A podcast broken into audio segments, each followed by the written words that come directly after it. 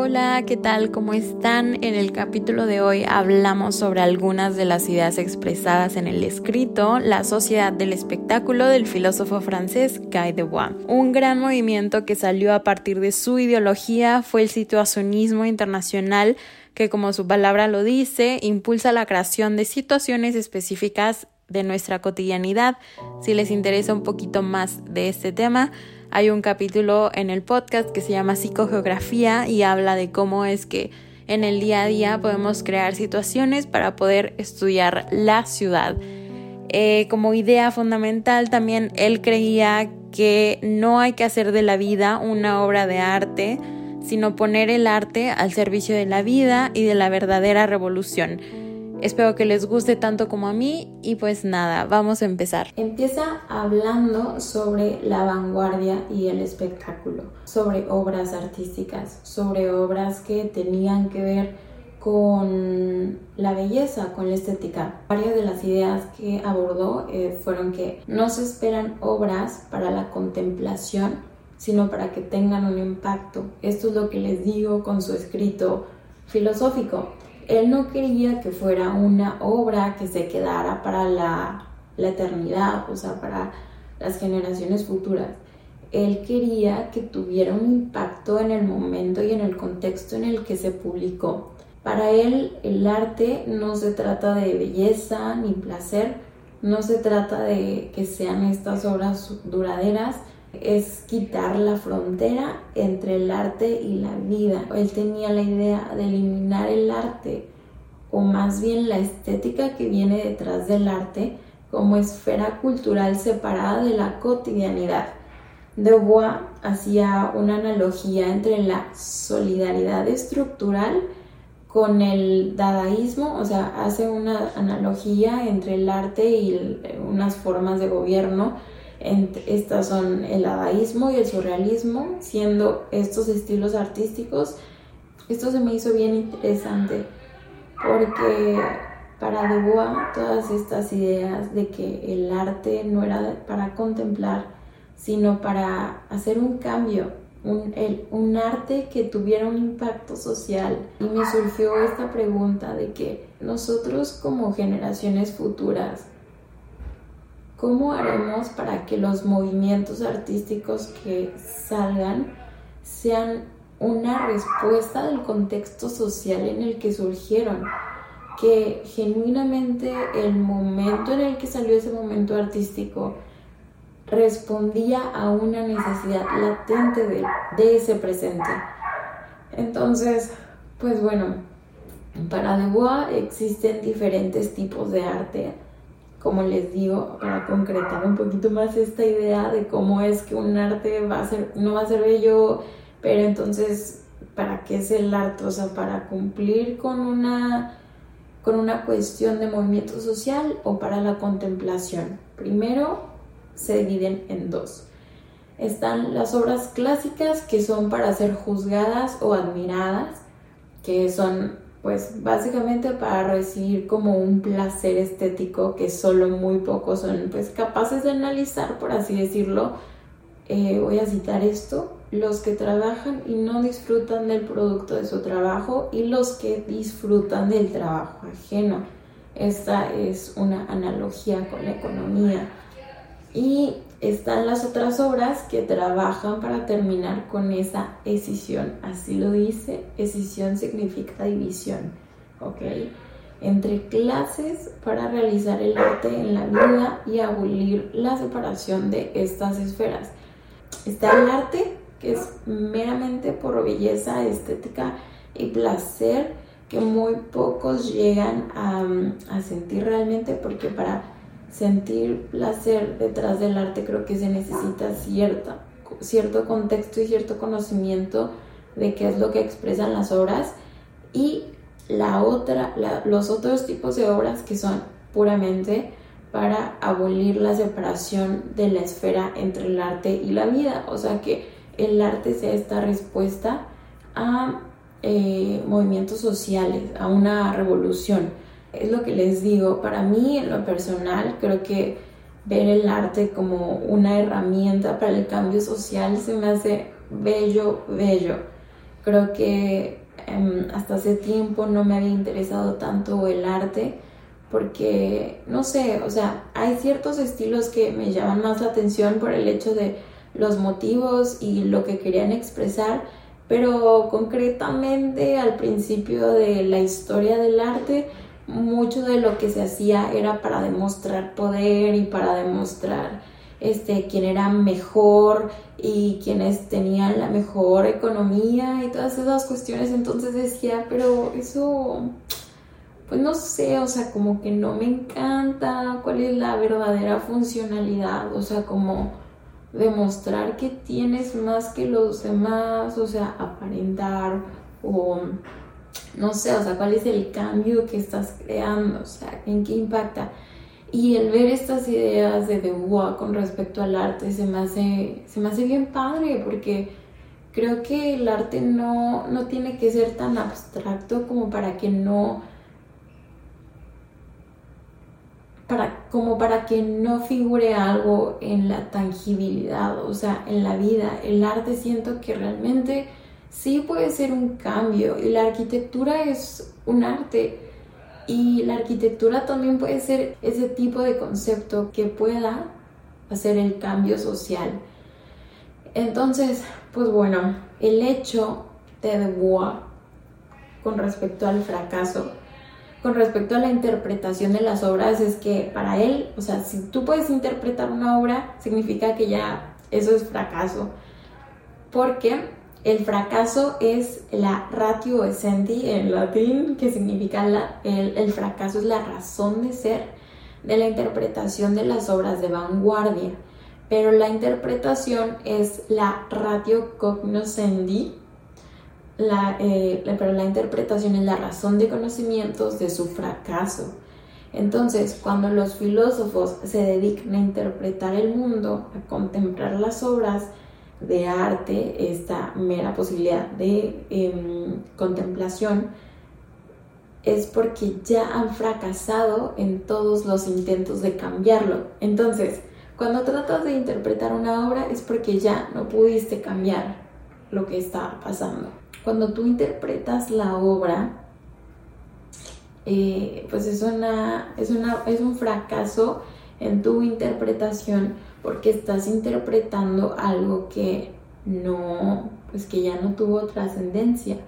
Es esta es una razón por la cual todas las interpretaciones de las obras de vanguardia parecen arbitrarias, retóricas o aleatorias.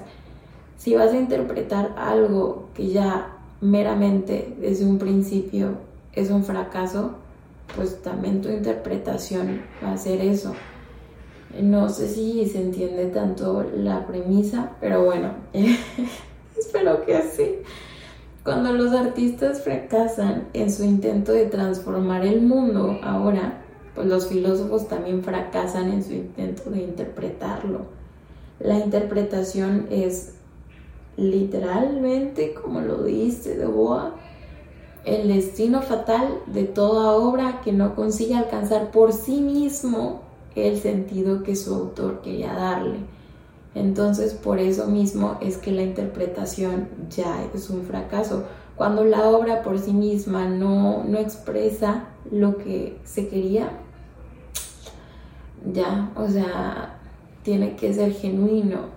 Poniendo todo esto en contexto, por ejemplo, cuando diseñamos un proyecto arquitectónico y nosotros como diseñadores le queremos dar un objetivo específico a la construcción, pero al final todo este proyecto arquitectónico pues se termina resignificando por los usuarios, por el cliente, por las variables del lugar, por los constructores, o sea, también nosotros como diseñadores no somos como que lo los únicos que estamos al pendiente de el expresar del proyecto. Están los constructores, los contratistas y pues para que se cree la genuina expresión del proyecto se ocupa que todas las personas que engloban el desarrollo este, estén en sintonía.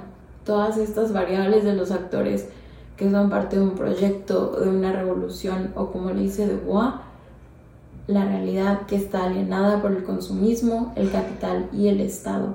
O sea, si nosotros como individuos le queremos dar cierto significado a la realidad, no se va a poder expresar de la misma forma porque están las variables de la economía que de esta manera pues impiden, el impiden que el proletariado no llegue a organizarse realmente para una revolución de cambio social. Está intensa la cosa, el, tema.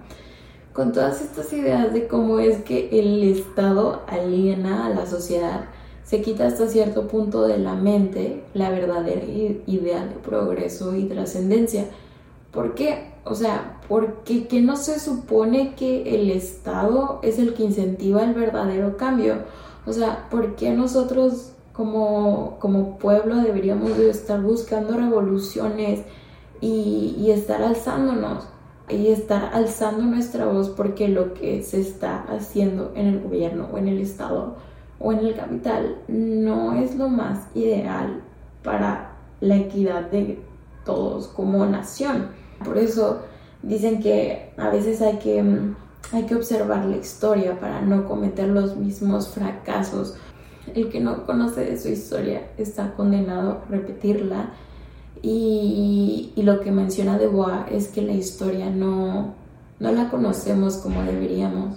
La verdadera historia solo sucede en las revoluciones, en los momentos y en el parteaguas de la historia de la humanidad, en donde se han alzado las cuestiones ideológicas y en donde empiezas a, a refutar las ideas con las que has crecido, con las que te han construido el resto del tiempo, o sea, en donde no se cometen estos cambios sociales, es como si vivieras en un constante freno.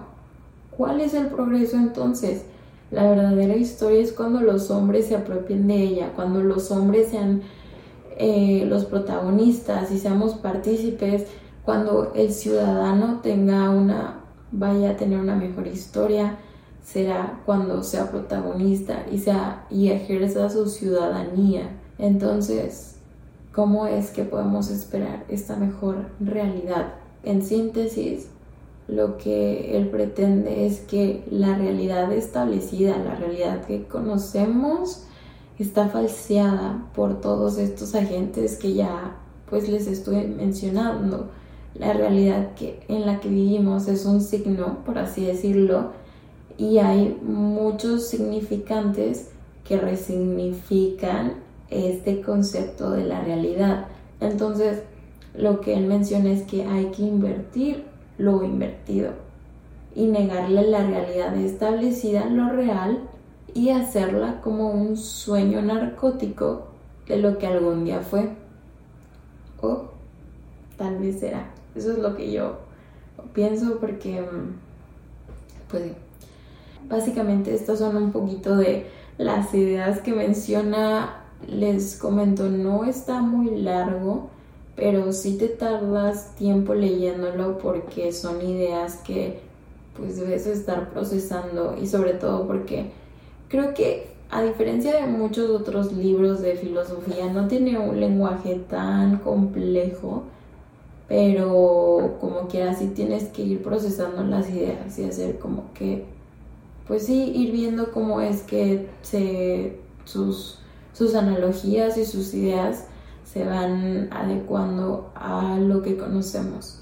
Si alguno o alguna de ustedes tiene ganas de empezar a leer más de filosofía o de libros de cualquier tipo, pero se les hace difícil o complicado, de verdad yo les digo que inténtenlo, o sea, no es como que nacemos sabiendo un buen de filosofía y así de que el mega vocabulario, obviamente todos tenemos un proceso distinto y, creo que es importante como que por lo menos primero empezar por algo. Hasta la fecha, o sea, no crean que soy la más experta leyendo de estos temas, pero por algo se empieza, o sea, si no empezamos a forzar a nuestra mente a leer cosas más difíciles, nunca vamos a poder progresar en ese aspecto. Hemos vivido en un sistema que hasta cierto punto nos nubla de la vista lo que podría llegar a ser mejor para el bien común, y no solamente para el bien de unos de una pequeña parte de la población pero esto es algo que pues nunca nos preguntamos y que obviamente el ambiente en el que vivimos no incentiva ese tipo de ideas. Entonces creo que empezar a leer ese tipo de cuestiones puede ser refrescante para empezar a poner en nuestra mente otro tipo de ideas. Y ni siquiera se trata como que, wow, no, mira, es que sí, ya, esto es lo que es y, creo absolutamente todo lo que este me dijo. No, pues no. Em, por eso les digo que es una cuestión de vida, o sea, vas viendo diferentes formas de pensar, diferentes ideologías, filosofías y, y creo que al final es encontrar o cuestionar cualquier cosa y no, no cerrarse a ninguna posibilidad. Genuinamente creo que esto de tener mente abierta sí me es clave. Em, y pues no sé, o sea, como que siempre tener en mente o siempre tener la perspectiva que podemos estar equivocados, que nuestras ideas con las que nacimos, con las que hemos estado a lo largo de nuestras vidas y que hemos sido partidarios pueden ser incorrectas. Y, qué bueno que, que, estén incorrectas, qué bueno que tengas la posibilidad y la oportunidad de trabajar nuevas ideas, nuevas formas de pensar, nuevas perspectivas. No siempre vamos a estar en lo correcto, Y ya nada más para concluir, creo que las grandes ideas con las que me gustaría terminar este capítulo es que el arte, además de ser una forma de expresión personal, puede ser también esta gran herramienta para el cambio social y que claro que tiene impactos allá afuera y que muchas veces creo que no es tan fácil de reconocerlo como tal que además también la interpretación de las obras se resignifica a partir de estos actores que ya mencionamos y que el capital, así como también el sistema económico, son grandes variables que limitan la, la libertad creativa en el arte. Y pues nada, que les motivo mucho a que siempre nos mantengamos abiertos y abiertas a nuevas ideas, a nuevos conceptos y a nuevas experiencias. Muchos saludos y donde quiera que estén les mando mucho amor. Hasta la próxima.